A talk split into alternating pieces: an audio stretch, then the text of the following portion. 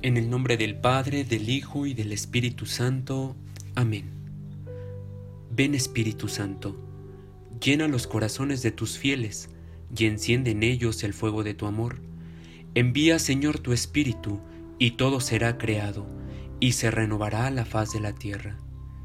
Espíritu Santo, fuente de luz, ilumínanos y santifícanos. En el nombre del Padre, del Hijo y del Espíritu Santo. Amén.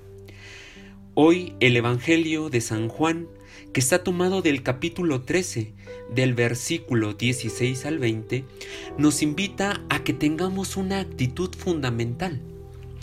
Esta actitud se llama servicio y vemos una característica que es muy peculiar. Cuando nosotros servimos desde la sencillez, podemos hablar del amor de Dios si nosotros queremos hablar de ese amor compasivo, misericordioso, leal que Dios tiene para con nosotros, tenemos que ser serviciales. Es por eso que Jesús dice, el que recibe al que yo envío, me recibe a mí. Y esto lo podremos lograr a través del servicio.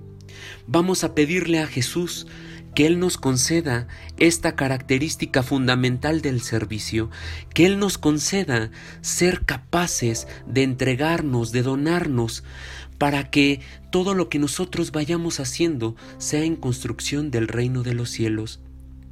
Soy el diácono Jonathan Iván Tavera, reza por mí y yo rezaré por ustedes. Que tengan un buen día, que el Señor les bendiga.